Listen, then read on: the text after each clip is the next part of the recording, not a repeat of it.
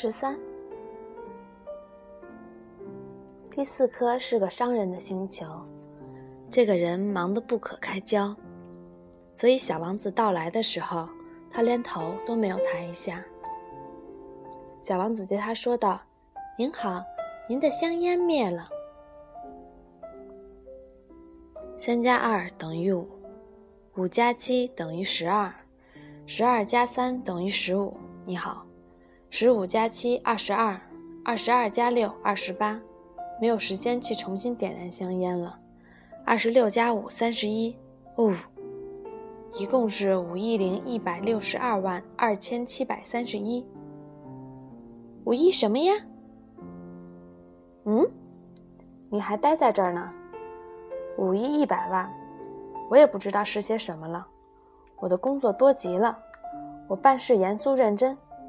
我可没有功夫去闲聊。二加五等于七。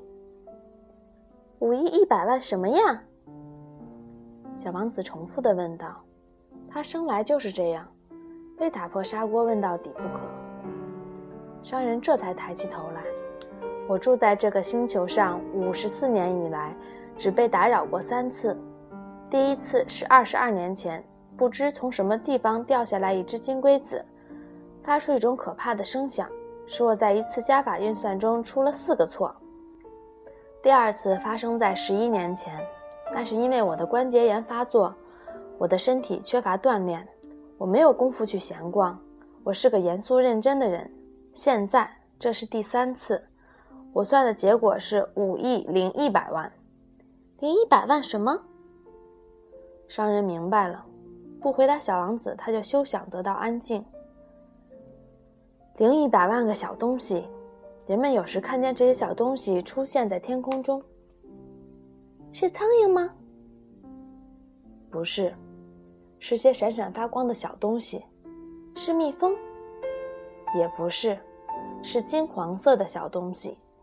这些小东西叫懒汉们想入非非。我是个严肃认真的人，我可没有时间去胡思乱想。啊，是星星吧？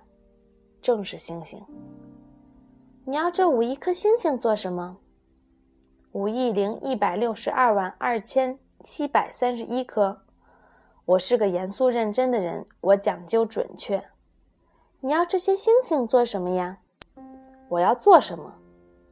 对呀，什么也不做，我占有它们。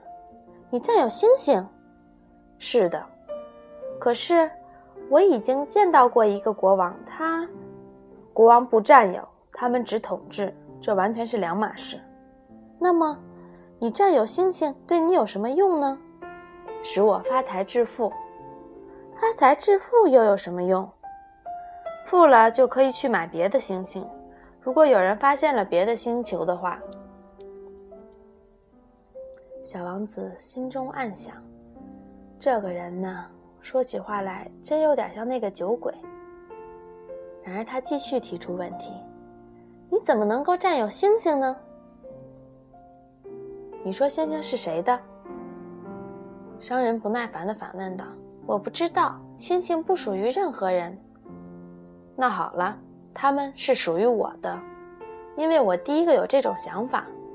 这就够了吗？那当然了。如果你发现了一颗不属于任何人的金刚石，那么它就是你的。当你发现一个海岛没有主人时，这个海岛就是你的。当你第一个提出某种设计的时候，你就去申请一个专利证，这种设计就是你的了。既然在我之前不曾有人想到过占有这些星星，是我第一个想到的这件事情，那么我就占有这些星星了。确实如此，可是。你占有星星做什么？小王子说：“我管理他们，我统计他们的数目，反反复复的计算。”商人说：“难呐，不过我是个严肃认真的人。”小王子对这样的回答并不满意。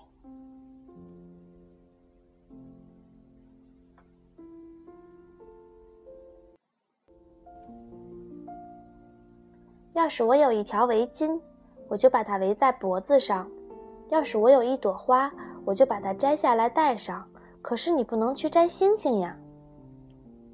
是不能，但是我可以把它们存在银行里。这是什么意思？这就是说，我把星星的数目写在一张小纸片上，然后就把它锁在抽屉里。这就行了吗？这就行了。真有意思，小王子想到，挺有诗意，可就是不太严肃。在重大的事情上，小王子与大人们的想法截然不同。我呀，他又说道，我有一朵花，我每天都给它浇水；我有三座火山，我每星期都给它们通一次火山口，连死火山也不放过。谁知道死火山会不会再变活呢？我应有花和火山，我这样做对我的花有好处，对我的火山有好处。可是你对星星并没有好处。那商人被问得张口结舌，无言以对。于是，小王子就离去了。这些大人们简直古怪的出奇。